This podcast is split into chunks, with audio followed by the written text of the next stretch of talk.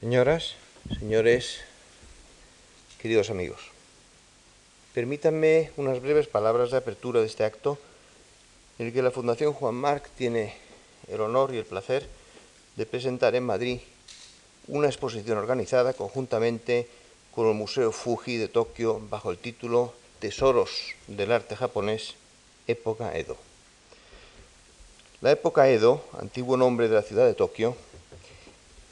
en la que se centra esta muestra abarca un amplio periodo de 250 años de paz que propició un florecimiento singular de la cultura japonesa y en especial de su arte. De esto dan fe las obras aquí expuestas que destacan por su gran belleza, calidad, técnica y su inmenso valor. La presente selección de 88 obras con 128 piezas procede íntegramente del Museo Fuji, fundado por el presidente Taisaku Ikeda, cuyo hijo tenemos el honor de recibir hoy en representación de su padre,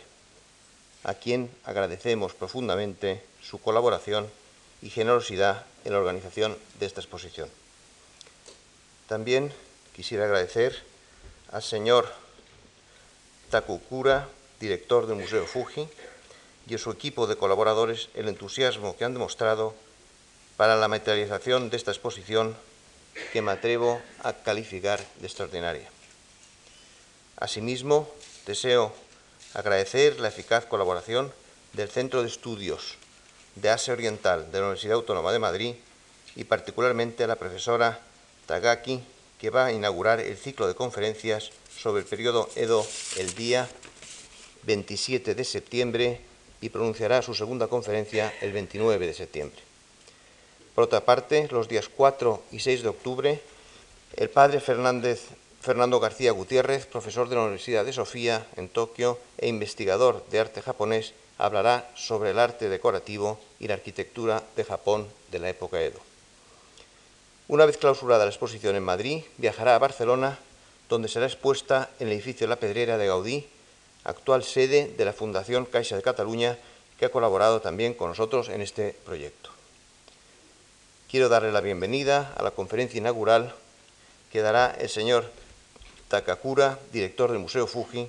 y autor del texto del catálogo que hemos editado y que ustedes pueden ver arriba. Finalmente, deseo agradecer la asistencia en este acto de inauguración al excelentísimo embajador de Japón en España, el señor Yamaguchi y a su esposa, y así como a don Ricardo Díaz Holleter, que hoy nos acompaña y que, como todos ustedes saben, es presidente del Club de Roma. Estoy seguro que esta exposición servirá para aumentar las ya buenas relaciones entre nuestros dos pueblos. Ya no me queda nada más, sino desearles que aprecien ustedes en todo lo que se merece esta exposición y ceder la palabra al señor Iromasa Ikeda, que nos va a decir unas palabras en nombre de su padre. Señoras, señores, muchas gracias.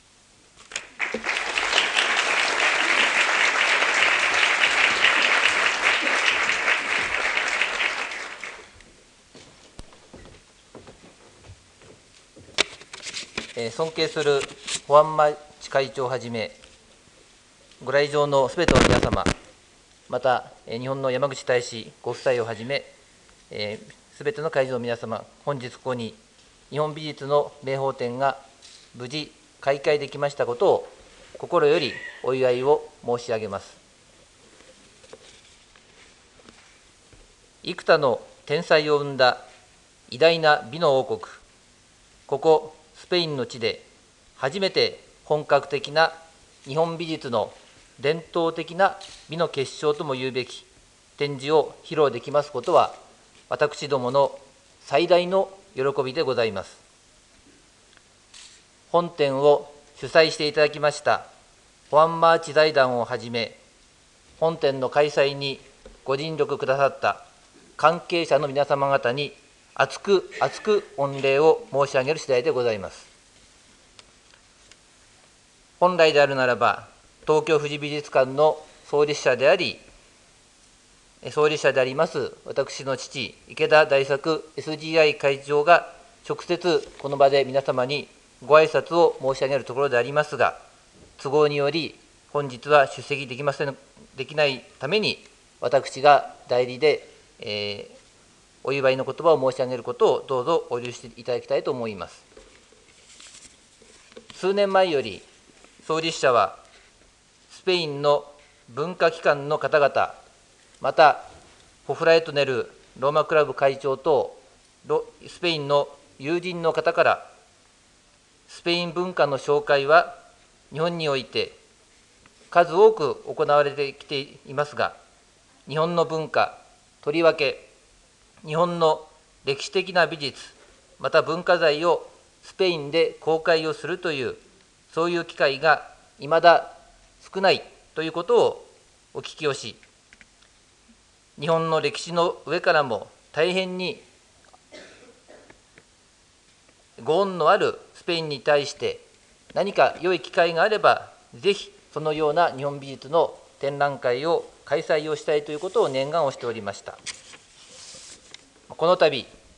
保安マーチ財団の友人の皆様のご尽力によりまして東京富士美術館が所蔵する伝統的な美術作品の公開が実現したわけであります。もとより文化交流は一方通行では成し得ないものであり相互に行き来することによって人種や国境の差異を超えて人間と人間が平等に見つめ合い平和と協調の道を歩んでいくことができるものと思います。その意味でこの度の展覧会が日本とスペイン両国の人々の間にたゆむことのない平和への民衆の文化同盟とも申すような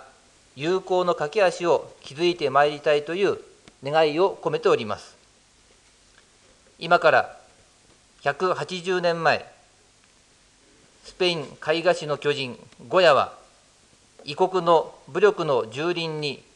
完全と立ち向かう民衆の勇気を感動的な画面に描きました。また今世紀にはピカソが平和な村を突然襲ったナチス・ドイツによる多数の罪のない民衆の殺戮を衝撃的な画面に表現いたしました。いずれも人間としての主張を最後まで貫いた民衆の怒り。権力の非道に抵抗する人間の生成を視覚化したものであります。それは帰国の人々の戦争への憤りと平和への願望を背景に優れた創造性を発揮した2人の天才的な芸術家がさらに永遠の高みに表現することによって後世の人々に対する平和の伝道の役割を果たしたものであります。これこそが文化の持つ普遍の力ということが言えると思います。今回の私どもの平和と文化の架け橋をとの願いを込めたささやかな展示会の活動は帰国の生んだこの2人の天才芸術家が世界に与えた衝撃には及ぶべくもありませんがこの文化の力を信じてこの度の展示がいささかでも世界の中で東西に分かれた日本とスペイン両国を美しく結ぶ機会となれば幸いでございます。さて本展は東京富士美術館の所蔵作品の中から絵画浮世絵版画工芸、書、武具などの名品約130点を厳選して公開をするものであります。内容は日本の文化が最も艶やかに開花をした16世紀後半から20世紀の冒頭までのまさしく将軍の時代を中心に多彩な展開を見せた庶民文化に至るまで日本の美と心に触れていただけるように構成をされております。本展の対象となるこの時代の日本文化の特徴といえば、中世の既成の仏教教団や貴族、また名門の武家などのあらゆる権威権威が没落し、自由な発想と新しい価値観を持った新興武家集団や商工業の担い手としての町衆が台頭したことにより、美術、文化もまた明るく、活発で、また庶民的で、力強い、そのような美術様式を生み出しております。またそこには、世界の大航海時代の波が日本にも押し寄せ、スペインをはじめ、オランダ、ポルトガルからの新しい文化が紹介されたことにより、日本人の世界観を大きく広げたことも一つの要素として挙げなければなりません。その一つ一つを心ゆくまでご覧いただければと存じます。ともあれ、文化の交流は訓風のごとく、互いの心を開き、また結び、そして高めゆく力となることを信じて歩みません。そこには常に発見があり、また理解があり、触発があると思います。最後に人類の誇る美の栄光の国であるスペインのさらなるご繁栄をお祈りし、私の挨拶とさせていただきます。ありがとうございました。ムチャスグラシアス。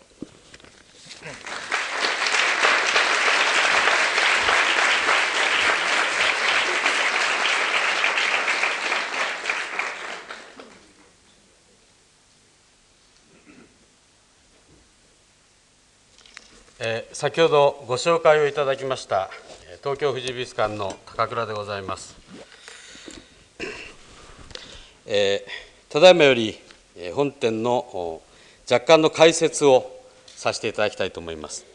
この展覧会はスペインにおいて初の日本美術の紹介ということもありまして皆様のご理解を促進すべく私ども東京富士美術館の所蔵する作品群からなるべくその典型を抽出いたしまして、16世紀から19世紀の後半に至る桃山、また江戸時代を中心にして企画をいたしました。その内容は、絵画、浮世絵版画、当時、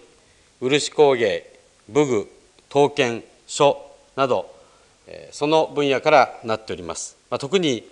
近代ヨーロッパの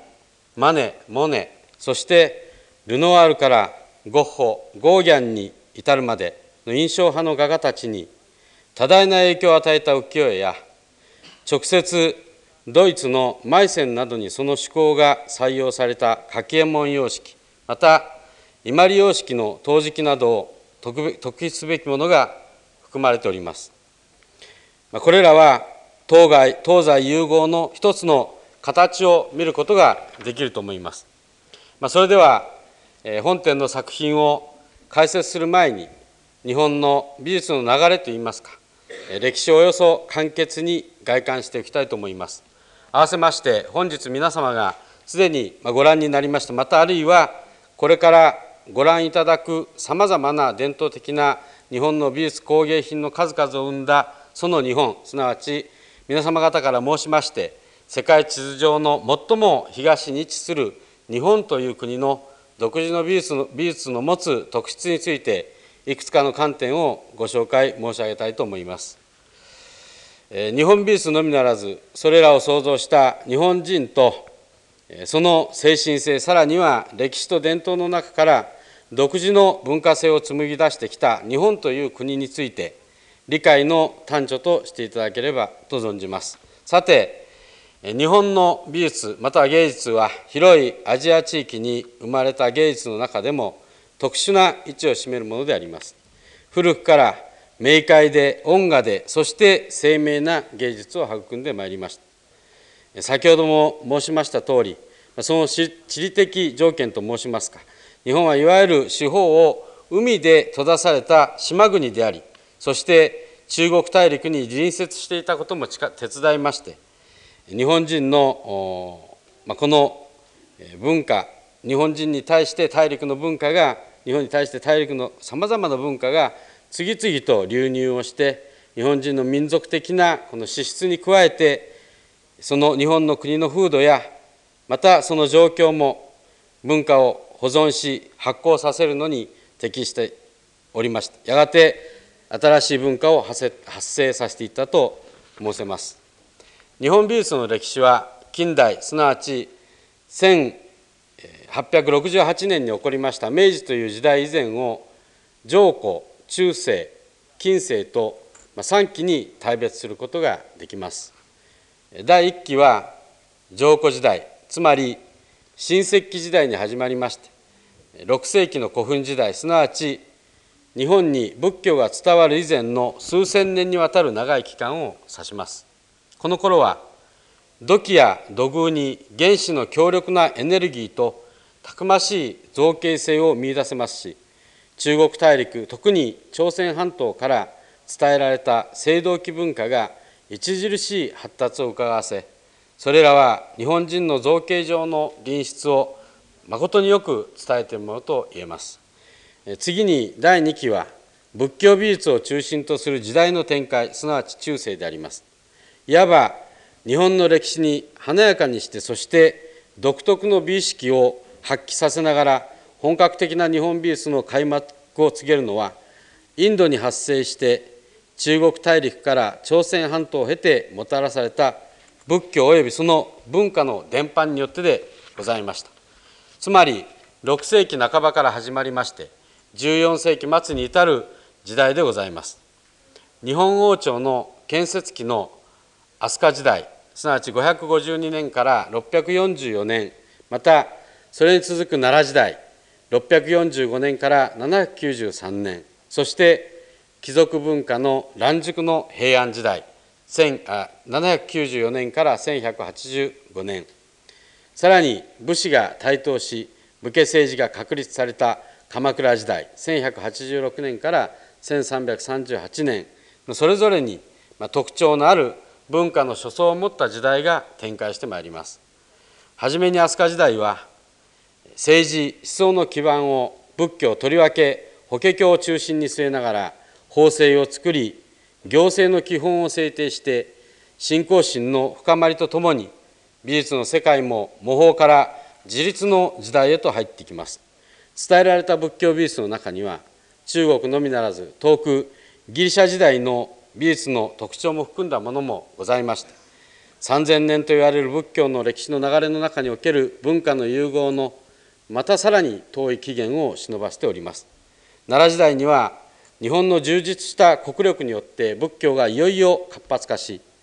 海上交通の発達によりまして8世紀すなわち当時世界の文化の中心となっていた中国唐の都の今の西安でございますが文化文明が直接日本の首都に波及いたしまして建築を含む壮大で華麗な仏教美術が出現するに至ります。5世紀中 ,5 世紀半ばから8世紀の末頃まではいわゆる外来文化の接種期でございますが次の平安時代は京都に首都が移りまして中国との交流が途絶えます。貴族中心の社会文化となり内向的でまた重厚な中にも柔軟で情緒的な自立した日本趣味が結実日本趣味の文化が結実してまいります日本独自の多彩で柔和な様式の大和絵や漢字の使用から簡略した金文字の使用また文学の発達など純国産の文化の創造期がこの時代といえます。優美で繊細でそして華麗なさらに色彩豊かな情緒性あふれるそれらの表現はその後の日本美術の基礎となっております。続く鎌倉時代は質実で剛健な武家政治への時代変革がございましてこれに伴って仏教もまた新たな新仏教の出現がございます。そして新しいこれらの時代精神とともに美術の世界もまたそれを反映いたしましていわゆる侍の美意識が誕生いたしてまいります。つまり平安期の理想美を追求することよりも現実主義的な傾向が強まりまして男性的な表現を好み情緒的な中にも写実的な表情が表情を求めてまいります。例えば水墨画すなわち墨一色の中に多くの色彩を感じさせて発木の美しさを求めた絵画などや線描だけの凛とした絵画がそれであります。次の室町時代になりますとさらにそれが簡潔で素朴な芸術態度となりました。日本独特の詫びやサビの世界が作られます。この詫びやサビの世界というその精神は茶の湯や能生け花作庭レンガなどにあらゆるなどのあらゆる芸術文芸術文化の分野に染み込んでおります。それと同時に芸術がそれまでの単に宗教用のみではなく鑑賞用または愛玩用の文化へと変質したことも特筆されます。以上が中世の芸術の特徴でございます。次に第3期の近世は今回の展覧会で紹介されている中心の時代でございます。桃山そして江戸という約350年間の美術文化の展開した時代でございます。15世紀中頃より100年以上も続いた戦乱の時期を経て16世紀の後半にようやく平和の時代が到来いたしますがその頃には長い戦乱の果てに仏教教団や貴族階級名門の武家など中性的なあらゆる権威が没落しそれまでの価値体系が大きく揺らいでしまうという結果を招いたのでありました。そのためこの時代には町人から将軍に至るまであらゆる階層の人々がむしろ既成概念にとらわれずに自由な発想のもとに生きることができ社会生活が活性化してさまざまな分野の商工業が発達いたしました。美術の分野におきましては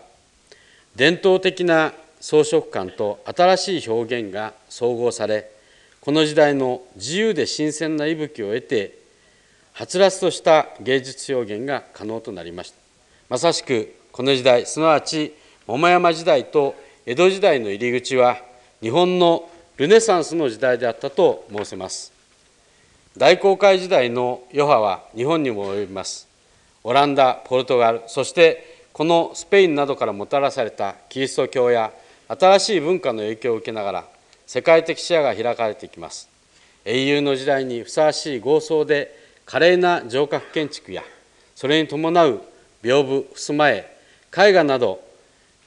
大きな画面を持つ装飾的な絵画世界が展開し陶芸の世界も日曜具一部の貴族の鑑賞用もうそうしたものから華やかに躍動してくる衣装デザインを持った芸術として篠や織部やそして伊万里といった得意な文化性や表現芸術性を持つものが現れてまいります。また芸能の世界におきましても能狂言から庶民の楽しみとして歌舞伎が現れさらにまさに百花繚乱の盛況を呈した時代でございました。やがて17世紀に入りますと儒教思想を根底として社会が安定し制度が固定化されてまいります。外来の政治や文化を閉ざして日本は鎖国を行います。およそ300年間にわたるこの封建政治の中でこれらの先ほど申しました沸騰した文化はやがて乱熟をしてまいります。この間絵画にあっては中国様式の水墨画と大和絵を折衷した狩野派が徳川政権の中で漢画として画壇を形成し政権同様の中央集権的な体制を行ってまいります。また他の芸術分野でも様式を踏襲することが中心となり技術の修練による伝統の形成に力が注がれていきます。そうした中でも庶民の絵画としていわゆる豪商の趣味から起こったリンパと呼ばれる集団の芸術が純粋な日本の美しさを大胆なデザインや構成で伝えたりまた市政の人々の鑑賞用として発達した風俗画が浮世絵として美しく鮮やかに展開したりしてまいります。また文学の世界では俳句が発達し読み本といわれる大衆小説が盛んとなり発生当初女性ばかりで行われた歌舞伎はこの時代男性のみで行われるように定められ全ての芸術が形式化していった時代といえます。こうした流れが江戸時代でございますが19世紀半ばまで続き近代への変革が行われます。以上が近代入り口までの日本美術文化の簡単な歴史でございます。次に日本の美術の特質は何かと申しますと、まあ、一つには日本の美しい四季を背景に生まれた特有の自然観があるということが申せます。このこの会場にこの美術館の会場に展示された作品一つ一つをご覧になれば明瞭でございますが日本の温暖で湿潤な気候と風土は人々に自然もまた生命と捉えた仏教思想を定流にしながらその自然の生命と共存しつつ四季折々の変化の中から花や鳥風や月や波といった題材をもって自然鑑賞の美意識を高く育ててまいりました。四季の草花や身近な風景に対する鋭敏な感覚から生まれる叙情性また繊細で優美な感性を装飾的なデザインを持って表現する創造性こそ日本人の持つ最も確かなアイデンティティということができます。また技法の点で具体的に例をとりますと例えばベルサイユ宮殿の庭のように西洋の庭園は人間の意思を明確に反映させながら造形的にまた人為的に木を刈り込み草花をあしらってデザインして作り上げてまいります。これに対して日本の庭園は決して広大ではありませんがその中にごく自然の景観をあるがままのごとく取り入れながらそこに自然と同化した人間の存在を感じさせるものとなっています。さらにもう一つ申しますと絵画の世界での遠近法の違いがございます。ルネサンス以降西洋ではパースパースペクティブなつまり遠くへ行くほど小さく描く見えた通りを描くという描法がございます、まあ、極めて合理的な思考ではございます。東洋では逆遠近法という描法を特徴としております。つまり遠くへ行くほど事物は小さく見えにくくなるまこの西洋の遠近法とは異なりまして遠くにあるものや人物も実際はその遠くにその場所に行って立ってみると手前にあったものや人物と同様の同じサイズのものがあるわけでありますのでそれを画面に表す方法として逆の遠近法を使うわけでございます。例えば奥の方にいる人物も手前にいる人物も同じ程度の大きさに描くわけでございます。これもまた合理性の一つということができると思います例えば現代にありましたキュビズムの発想の遠い起源にも通ずるものがあると思われるわけでございます。ともあれ西洋絵画がルネサンス以来物事を塊マスで捉えて写実と遠近法によってその空間を示すという方法で表現したのに対しまして日本のそれは屏風や掛け軸または絵巻物といった画面に彩色やモノトーンの水墨が水墨などによりまして逆遠近法や今申しました逆遠近法や平面性を線描中心によりまして描きます。対象の心を写し取りながらそしてさらに余白という空間の哲学的な概念を操りながら自在に展開しているのが特徴であると申せます。2つ目には、まあ、極端いささか極端な表現かもしれませんが先ほど日本美術の歴史で見ましたようにこの歴史の流れの背後に否定の精神を持っているということが言えます。つまり革新性との裏返しということができますが日本の文化美術は常に模倣から始まりまして自国化といいますか和風化すなわち国風化させて一つの美術様式を作り出しております。やがてそれを否定しましてまた新しい文化美術の様式を形成するといったことが行われます。前時代を否定しながら新しいものを作る、まあ、例えば古代におきまして仏教の流入とともに中国や朝鮮風の美術が入ってまいります。そうしますと前代の土俗前の時代の土俗的な信仰によります美術は否定されてしまいます。やがてそれが今度は純粋な日本の国のものとして国風化してまいりますと。次に今度は中世の時代に入って武士や禅宗の文化によりまして貴族の濃密な濃細な文化を否定してさらに簡素なものに変えていってしまうわけでございます。さらに続きまして桃山時代の近世におきましては英雄主義を標榜いたしまして前時代の簡素さといったものを否定して豪華な金壁で多彩な大画面様式の障壁画や障壁画やさらに大規模な城郭が次々と建築されてまいります。このような革新性というか前代否定の精神がないと、まあ、新しい文化というものは当然のことながら生まれ育ってこないわけでございますけれどもこれは、まあ、例えばイタリアルネサンスの文芸復興期や近代の合理主義精神のもとに印象派の画家たちがアカデミズムを批判して新しい絵画の流れを作っていったこともまた同様であろうかと思います。まあ、3つ目には日本には開国原理という、まあ、性質があるということでございます。まあ、すでに申しましたように日本美術の文化の歴史には、まあ、繰り返しその行われたことは外国から文化を摂取いたしましてそして日本独特のものに作り変えていく変質させていく、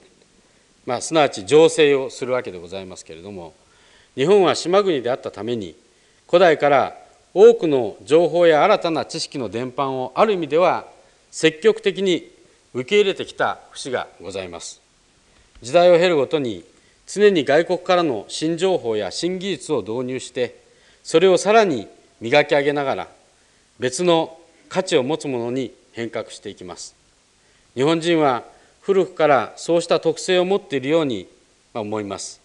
わずかに日本がそうした開国原理でなかった実行しなかった時代は江戸時代の中期の150年ほどと第二次世界大戦の時代の軍国主義の時代であろうかと思いますがともあれそうした流れを見てまいりましたけれどもこうした流れの中に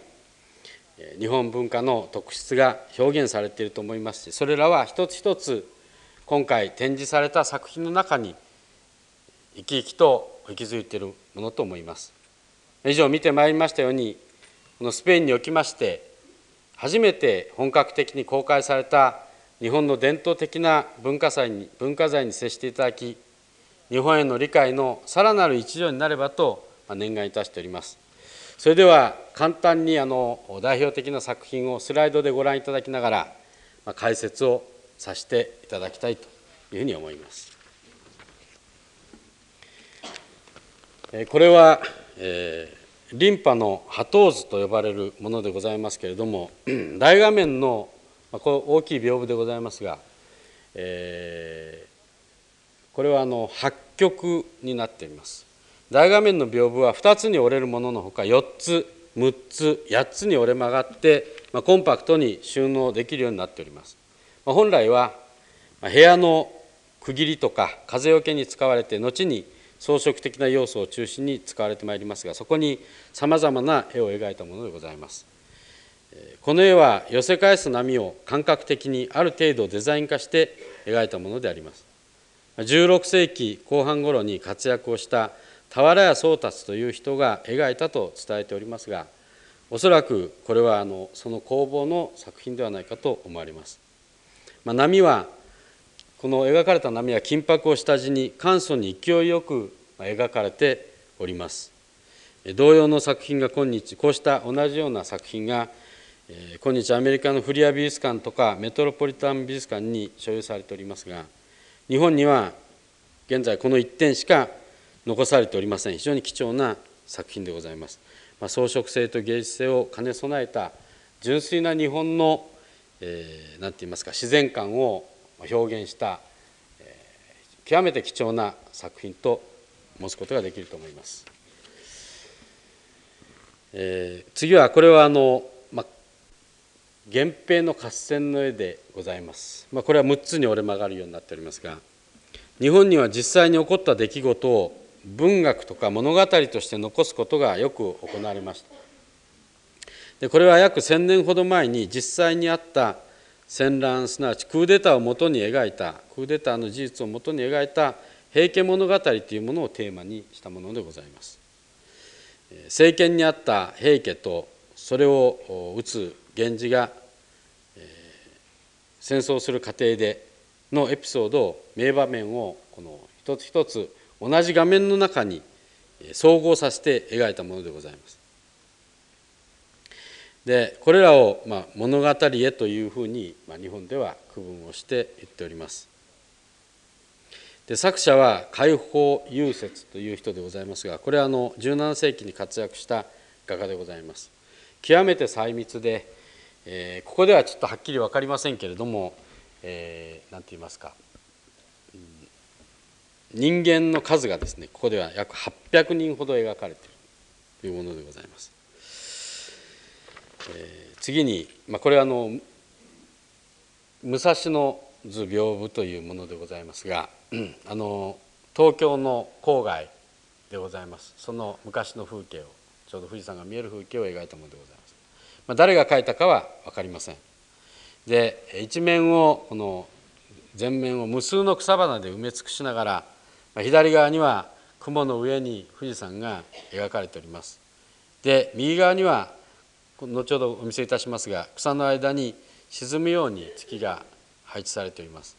こういった図柄は他に数点の作例がございますけれども日本に作例がございますが、まあ、一つの類型化した非常にあの典型的な装飾的なパターンとして、えー、大変あの愛用された画題であったかと思われます。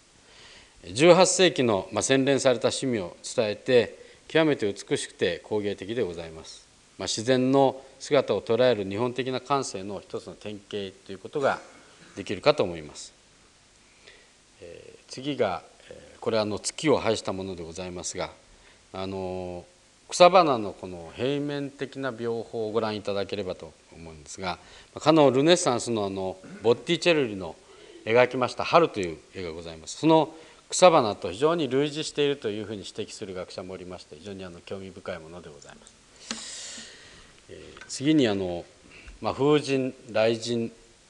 図襖と呼ばれていますが襖というのは、えー、部屋を区切る、まあ、木と紙を素材にした引き戸ということが言えると思いますが全部でこれは8面からなっています。4面に風神そしてもう4面に雷神となっています作者の鈴木喜一という人は19世紀前半の人であります俵宗達から尾形光琳そして酒井法一へと琳派の巨匠たちによって描き上げられまた続けられた重要な画題の一つで「風神雷神図」をその法一の弟子の鈴木喜一が描いた襖絵でございます。襖の両面を使いまして片面にまあ、先ほど申しましたように風神も片面に、まあ、雷神が描かれております。まあ、非常に余裕のある空間の中で、まあ、あのダイナミックに描かれてちょっと恐ろしげでありますけれども墨を使って大胆な筆さばきで、まあ、一気に描かれたそのこれらの雲をご覧いただきたいと思いますが、まあ、画面に複雑な調子と動きを与えておりまして、えー、さらにその周りに何も描かれていないこの空白余白というものは広大な見る人に広大なその天空を感じさせる広々とした空を感じさせるものでございまして彩色された風神や雷神と非常に美しい調和を見せております。えー、古くから、まあ、日本におきましては雷とか大風台風ですねこれらは、まあ、鬼神がもたらすものであるというふうな、まあ、そういう具意化をされてまいりました。えー、したがってこういうふうに、まあ、擬人化されて描かれたものでございます。でこれが、まあ、風神でございます。非常にあの怖い顔をしておりますが彼はあの風の袋の口を緩めながらですね、えー、巻き起こる雲に乗って地上に大風をもたらしております。これは雷神でございます。まあ、彼は轟くこう雷鳴をですね多くのまあ太鼓によって響かせているいうところでございまして風神や雷神というのは自然の力の力強さとかまたその力の驚きを示したものであのそれを家屋にこういうふうに襖として配することによりましてこの部屋に入る人にあるある種のまあ緊張と威圧を与える効果をまあ発揮しております。まあ、山水図でございます。これはあの非常にあの中国にも日本にもあるような山水図でございますが、これはあの中世以来行われた墨一色で描かれたま絵画の代表的なものと申せます。作者の解放優勝という人は16世紀を代表するま画家でございますが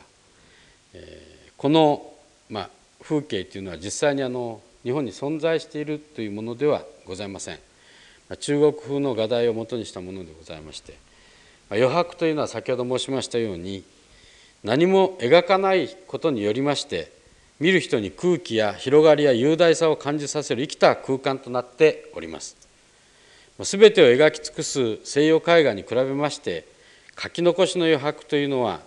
日本美の特質でございます。その意味では未完成の完成ということも言えると思います。それであの次に部分がこう出てまいりますけれども墨の濃淡と筆さばきを上手に使いまして非常に湿潤な雰囲気を見事にこの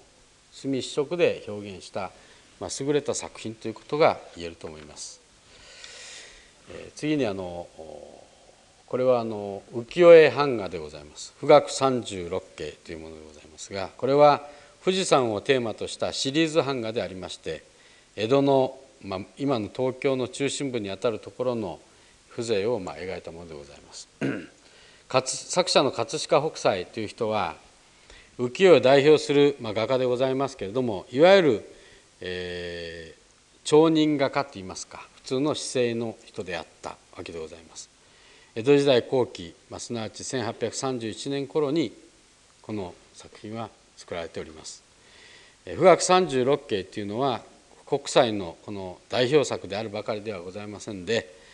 富士を描いた絵の中でも日本にある富士を描いた絵の中でも最もこの白美であると優れているというふうに言われております。この図は越後屋すなわち三井呉服店というところでございまして今日に残っておりますデパートの三越というところの前身でございます。東洋では、新年を祝って心新たに人々が新しい年を始めることを、非常に大切にしてまいりました。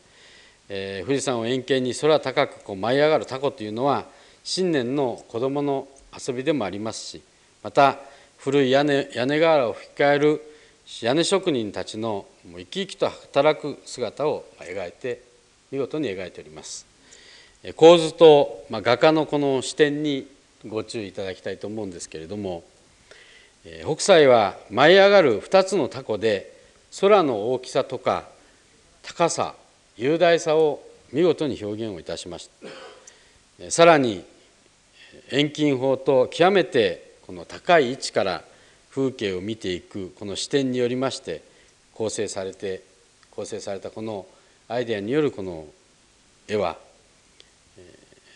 浮世絵という絵画のジャンルがございますけどそれらを貫く一つの特徴でございます。後にこの浮世絵がふとしたことからパリに参りまして印象派の画家たちが浮世絵のさまざまなこのこうした構図法や描線から多くの影響を受けていることがございます。次に、まあ、東海道五十三次と題する、まあ、これは続き屋の一つでございますけれども18世紀の江戸から京都に至る53の宿場の様子を描いてそして、まあ、出発と到着を合わせて55枚からなる一連のシリーズの版画を形成いたしております。えーまあ、歌川広重というこの作家が作ったわけでございますが北斎と並ぶ風景画の巨匠と言われておりまして同じく普通の町の人でございましたこの作品は1833年から34年に保栄堂や尖閣堂という版元、まあ、いわゆる出版社が共同で出版をしたものでございます。で広重の作品の中でも最も有名でかつ優秀な作品であるのがこの東海道五十三次でございます。広重が1832年に実際に歩いて写生をしてこれをもとに制作をされたと言われております。この場面は、まあ、これは実際にあの箱根の非常に険しい山々と海とのバランスを、えー、美しい色彩で描いたものでございます、えー、53枚の中の一つでございますがこれはあの小野というところでございます。それで雨が降っている様子でございます。雨と風に揺らぐ竹林竹林そして家路を急ぐ人々傘を持たない人籠を担ぐ人、まあ、籠っていうのは今のタクシーのようなものでございますけれども、道をこの坂道に描きましてその躍動感を見事に描いたものと言えます。これらは当時簡単に旅行することのできなかった町人階級の人々にとりまして各地の名所をこの見る楽しみの一つとして大変な人気を博したものでございまして、えー、実はあのこの中にはあのもう少し申し上げますと雨を描いた画家というのは西洋ではなかなか見つけることができないんですが実は広重は雨を描い描く画家として大変に著名な人でございました、えー、雨というのはなかなか捉えどころのないものでございました、えー、線描で、えー、細やかに表現をしていくこの描法が広重の際立った特徴でございます。続きまして あの名所江戸百景今の東京の名所とされるところを描いたシリーズの一つでございます、えー、広重晩年の名作と言われておりまして1856年から1858年にかけて作られた、まあ、全部で118枚からなるシリーズものでございます。すりとこの彫りですねまずあの絵を描いて彫ってするというこう絶妙な技をこう投入して描き上げたこのシリーズは日本絵画の近代化の先行を行く歴史的な収穫だと言われております。また広重芸術の広重晩年の優秀の美を飾る大業であったとも言われております。江戸の下町の亀戸というところにあります梅屋敷はその梅の古木で大変有名でございまして当時江戸第一の名木と言われて文人墨客が集い合う名所でありました。広重はこの梅を一番手前に 大きく位置づけ近づけながら大胆な遠近法によるま構図で描き出しておりますちなみにこの絵と出品中の大橋阿竹の夕立というこの絵は今出品されておりますけれどもこれはオランダの後期印象派の画家ゴッホが模写をしていることでも大変に有名な作品でございます。まあ、先ほど申しましたようにこのような画面構成法というのはそれまでの西洋絵画には見られないものでございまして印象派の画家たちには多大な影響を与えております。えー、これはあの柳橋水車蒔絵すずり箱と呼ばれるものでございます難しい名前でございますが18世紀のものでございます。すずり箱というのは文房具を収める箱でございまして平安時代後半の頃から作られ始めました宮廷調度の形式が整備されてくるとともに出題調度の一つとしてこのすずりが扱われるようになりまして、まあ、インク、まあ、今のインクであるところの墨をこのするすずりのほかに筆とか水滴刀子小刀ですねなどといったような文具をこの一つのセットとしてこの中に収納する箱として成立をいたしました、えー、今でいうペンケースみたいなものでございますが、うん、この金一色をこのさまざまに洗練されたこの技術を駆使して、えー、柳や橋とかまたは、えー、水車とか船を引く漁師などが描かれておりますがこの図柄は、まあ、京都の宇治橋の景観をデザイン化したものでございまして16世紀以降盛んにまあ好まれた画題でございます。まあ、あの同様にあの絵画にも数多く描かれております。で蒔絵というのは木の素材の上に漆を引きましてその漆が生乾きのうちにさまざまな大きさの金の粉を素描通りに金の粉を巻きながらいくつもの工程を繰り返して完成させていく技法でございました。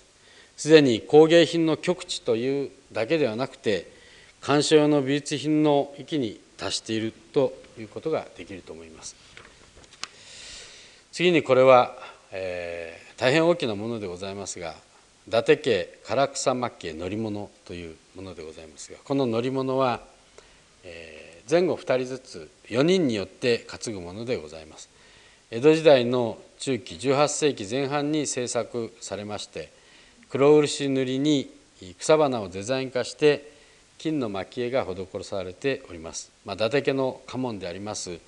えー、竹にスズメとかですね。三匹漁という非常に難しい、まあ、日本的な言葉で申し訳ありませんがそういう紋章が描かれてございまして誰の持ち物かがはっきり分かると。誰が使ったものかがはっきり分かるようになっております。で内装の部品部分にはあの金地に墨で風景とか草花が描く丁寧に描かれておりまして大変美しくなっております。で、えー、その大変に美しいということがすなわちこの女性専用の籠であるということが分かりますが、えー、大きさや装飾からは実際にその伊達家の女性が愛用したものでございます。まあ、同種の籠が日本には現実には2つしか現存しておらおらないものでございまして、まあ、文化的にも価値が非常に高いというふうに言われております。伊達家というのは16世紀に日本からメキシコスペインを経て施設をローマに送った大名として大変に知られております、まあ、西洋世界と日本を結んだ端緒と、まあ、なっているわけでございます。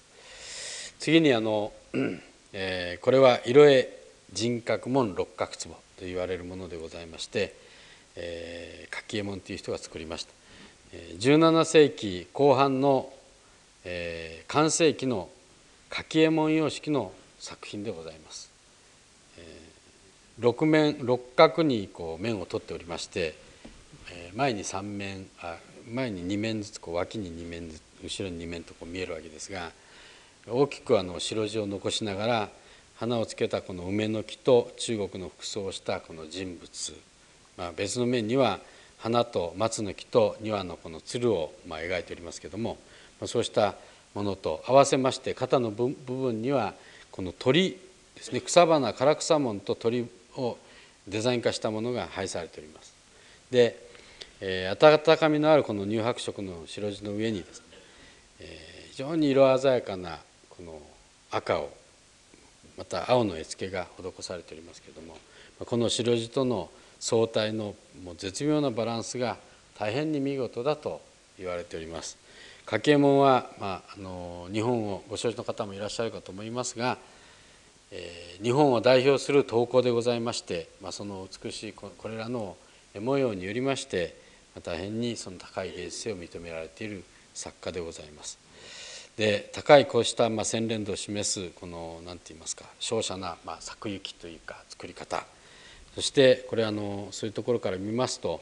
まさに柿右衛門様式の一番この最盛期の代表作に数えられる一点でございまして。え現代柿右衛門は15代まで続いております。